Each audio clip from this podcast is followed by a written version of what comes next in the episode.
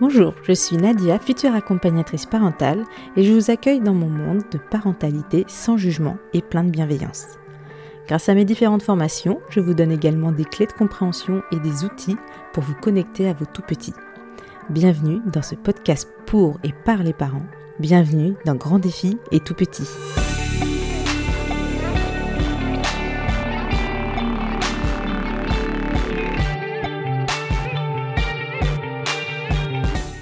Bienvenue dans cette série estivale de 4 épisodes où je vous présente toutes mes sources qui m'ont vraiment aidé à ouvrir mon champ de vision et à envisager d'éduquer mes enfants autrement. Je vous les partage non pas pour vous forcer à adopter la même parentalité que la mienne, mais plutôt de vous montrer qu'il n'est jamais trop tard d'adopter un changement de parentalité et d'éducation qui vous ressemble et qui correspond à vos valeurs. Bonne écoute Ma première source que je voulais vous partager, c'est l'épisode 51 du podcast Les adultes de demain. Dans cet épisode, l'invitée est Caroline Jambon. C'est une auteure et blogueuse qui intervient sur l'approche d'une éducation sans récompense ni punition. Quand j'ai vu ce titre, je me suis tout de suite dit que c'était pour moi et que ça tombait à pic. Pour vous résumer très rapidement le contexte, Caroline c'est une maman solo qui a à cœur d'élever son enfant dans le respect de la qualité de leur lien. Alors un jour, elle s'est reconvertie en tant que professeure des écoles, mais elle se retrouve très vite impuissante et démunie, et elle se voit mettre des croix et sanctionner. Ce sont des attitudes qu'elle s'était pourtant interdites. Donc elle quitte très vite ce poste et commence à tenir un blog où elle réunit tout le savoir et les outils qu'elle estime utiles pour elle. Petit à petit, son blog grandit et elle finit par en écrire un livre, La coéducation émotionnelle, dont je vous euh, détaillerai à la fin de l'épisode. Dans l'épisode euh, des adultes de demain, elle revient sur les impacts négatifs que peuvent avoir les punitions dans une relation parent-enfant. D'une, euh, l'enfant n'apprend rien, pas de responsabilité, pas d'excuses. C'est-à-dire que quand on punit un enfant qui qui a fait euh, qui a eu un comportement inadéquat, on lui explique malheureusement très rarement le, comportement qu'il devrait avoir à la place, et en plus on va le punir. Donc l'enfant, qu'est-ce qu'il va se dire? Il va se dire, ok, euh, j'ai été puni, euh, j'ai payé pour ce que j'ai fait, donc pourquoi je ferais des excuses? Et de deux, euh, le fait d'être puni va lui enlever toute responsabilité, toute conséquence de son acte ou de son comportement. Donc il, va se dire ok, j'ai été puni, donc euh, c'est bon, j'ai payé. Donc après euh, la conséquence qu'il y a eu, euh, est-ce que j'ai fait mal à ma petite sœur, est-ce que etc. Bah c'est pas grave, je m'en fiche vu que j'ai été puni pour ça. Donc pas d'excuses, pas de responsabilité du fait que ok j'ai peut-être fait mal, je, m'en veux. Est-ce qu'il il ressent du coup l'empathie, de, de regret voilà, on peut se poser toutes ces questions, tous ces sentiments qui seraient euh, peut-être naturels à, développer chez, les enfants. Et eh ben de, par la punition, euh, ça ne se développe pas. En tout cas, c'est ce que moi je pense. Deuxièmement, euh, un enfant qui reçoit souvent des punitions va avoir très peu d'estime de soi.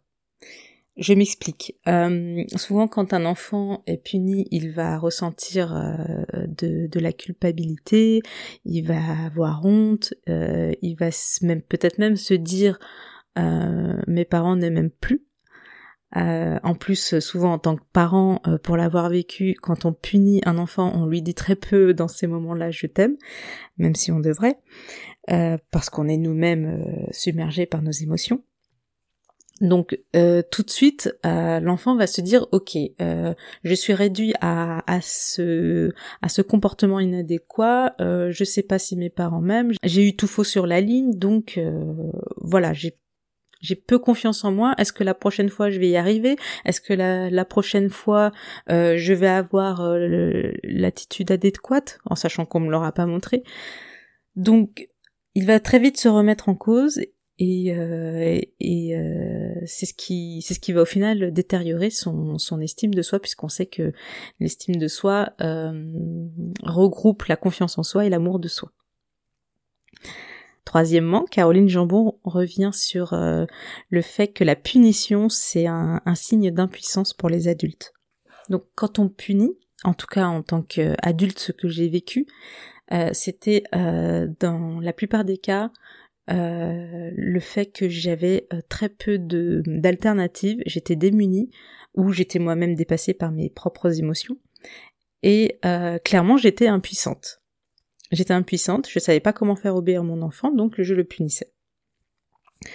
Aujourd'hui, avec beaucoup de recul et après euh, l'écoute de cet épisode, je me pose la question, est-ce que ça vaut vraiment le coup de faire porter à, mon fils les conséquences de mon impuissance?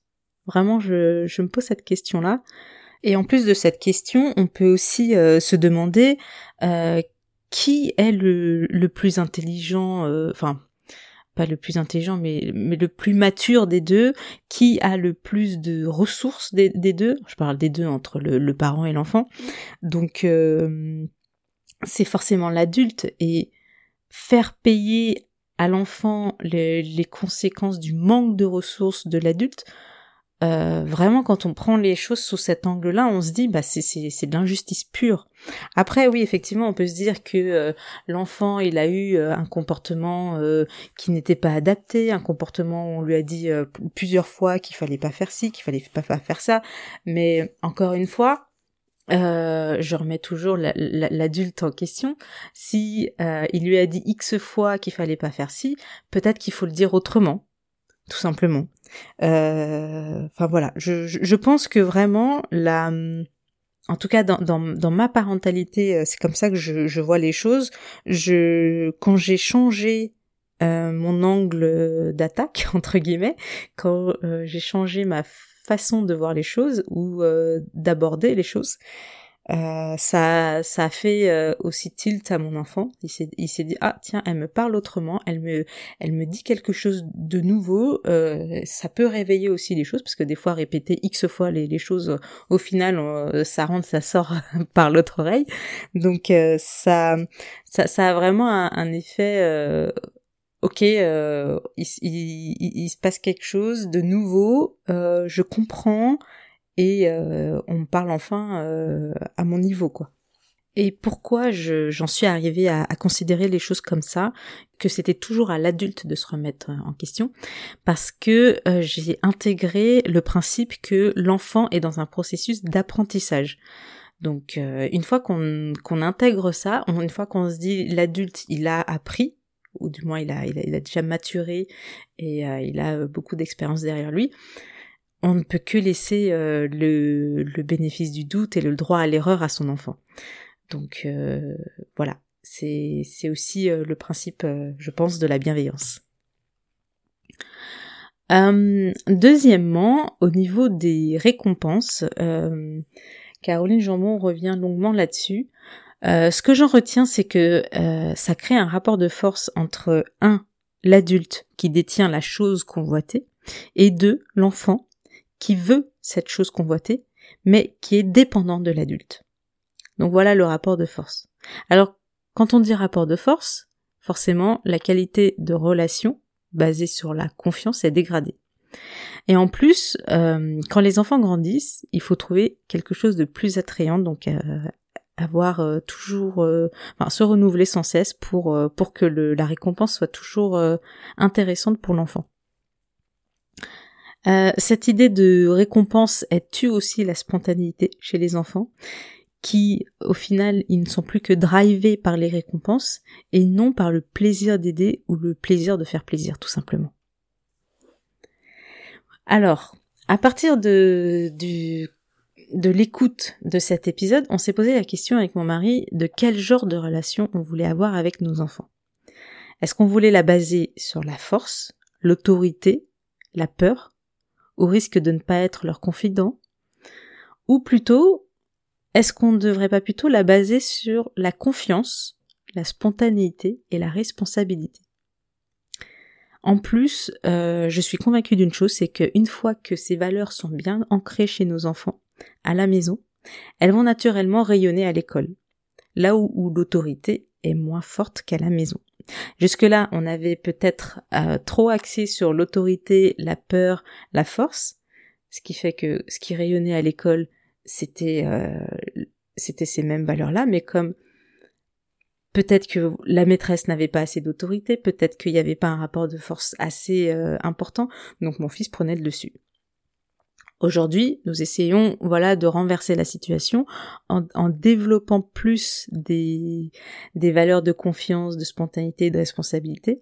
Et, euh, et ça rayonne à l'école. On a déjà vu des, des améliorations. La maîtresse qui nous disait, euh, voilà, quand à chaque fois qu'il y a quelqu'un qui, un petit garçon qui, ou une petite fille qui tombe, il l'aidait à se relever, il lui faisait un bisou. Donc vraiment, on voit euh, la différence et, euh, et on n'a pas besoin d'attendre des mois et des mois. Donc voilà, nous avons fait ce choix et euh, nous essayons de nous y tenir, même si c'est pas tous les jours facile et évident. Je voulais finir maintenant cet épisode sur le livre de Caroline qui s'appelle La coéducation émotionnelle. Pourquoi coéducation? Parce qu'elle estime, et je suis assez d'accord avec elle, que l'éducation implique un parent et son enfant, et surtout, elle fait élever les deux simultanément. Donc voilà pourquoi le terme de coéducation. Et il y a un passage qui m'a beaucoup marqué aussi. Elle parle de bientraitance et non de bienveillance. La nuance, elle est très subtile car on peut euh, donner des fessées à quelqu'un pour le, à un enfant, en l'occurrence, pour son bien. Ça s'appelle quand même de la bienveillance. Mais le geste en lui-même n'est pas bien traitant. Donc l'emploi du mot bien traitant est vraiment euh, très important puisqu'il enlève tout qui peut faire du mal, physique ou euh, psychologique. Euh, j'estime que ce livre, c'est une Bible au niveau des émotions. Les premiers chapitres reviennent sur les sept émotions euh, primaires, comme la joie, la colère, la peur, sur comment ils s'expriment et surtout sur quels besoins non assouvis il peut y avoir derrière. Ça, c'est hyper important parce qu'on sait que chaque comportement inadapté des enfants exprime en fait un besoin non assouvi. Donc on peut faire l'analyse des émotions et remonter aux besoins. Ça nous donne une réelle piste de réflexion et de questionnement pour se reconnecter à son enfant. Il y a aussi un dernier passage axé sur le droit à l'erreur chez l'adulte. Les adultes, on le sait, ne sont pas des êtres parfaits ni les enfants. Et les enfants prennent très souvent pour exemple leurs parents. Donc sur ces deux principes, est-ce que c'est une faiblesse que de s'excuser auprès de son enfant quand on s'est laissé déborder par ses émotions par exemple? Je pense que non, et c'est même une force que de montrer l'attitude qu'il faudrait avoir à son enfant. Montrer que voilà, euh, je me suis laissé déborder par mes émotions, je suis fâché, je suis en colère, donc je vais m'éloigner cinq minutes. Euh, je suis fâchée, j'ai dit quelque chose que je ne voulais pas dire, donc je m'excuse. on donne là euh, l'attitude qu'il faut avoir quand lui euh, subira les mêmes émotions et qu'il ne saura pas quoi faire. Donc, à force de nous voir avoir l'attitude X, il finira par avoir l'attitude X.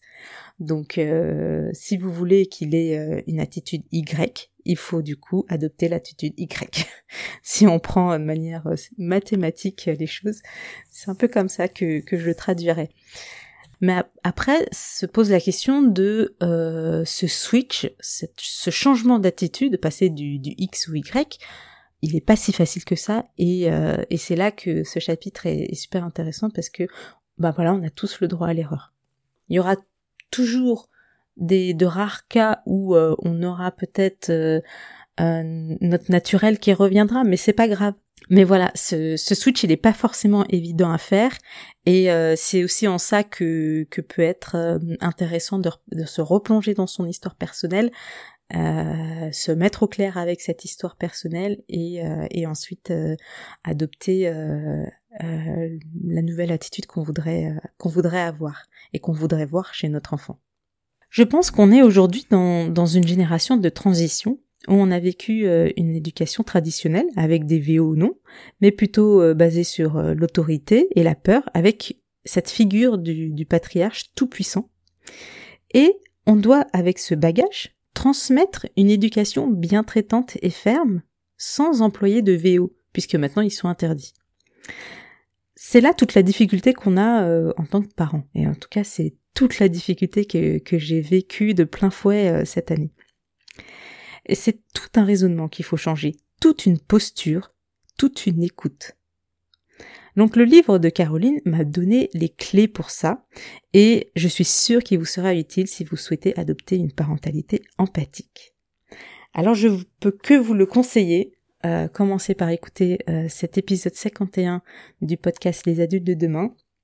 Si vous voulez aller plus loin, achetez le livre, il coûte vraiment pas cher pour, euh, pour tout ce qu'il apprend. Donc voilà. On arrive à la fin de cet épisode. C'est pas la seule source qui m'a permis de, changer ma parentalité, vous l'aurez compris. Aujourd'hui, j'ai beaucoup mis l'accent sur la nouvelle attitude que je devais avoir, que la nouvelle euh, posture que je devais tenir, quelle euh, valeur je voulais transmettre euh, à mes enfants. Et vis-à-vis de ça, c'est suivi une période de culpabilité où je me suis dit, pendant toutes ces années, j'ai détruit, pour faire simple, j'ai détruit le cerveau de, mon fils je l'ai empêché de maturer, etc., etc. Donc, euh, je vous parlais de, la culpabilité dans mon défi euh, perso. Donc, vous l'aurez compris, dans 15 jours, on se retrouve pour parler déculpabilisation. Merci à vous, auditeuristes, pour votre fidélité. Si vous pensez que cet épisode peut aider vos amis, n'hésitez pas à le partager sans modération. Un commentaire et une note 5 étoiles, ça fait toujours plaisir sur Apple Podcast et c'est toujours utile pour ma visibilité parmi tous les chouettes podcasts qui existent déjà. Je vous retrouve dans 15 jours et d'ici là, passez un bel été, profitez des vacances ou du travail. À très vite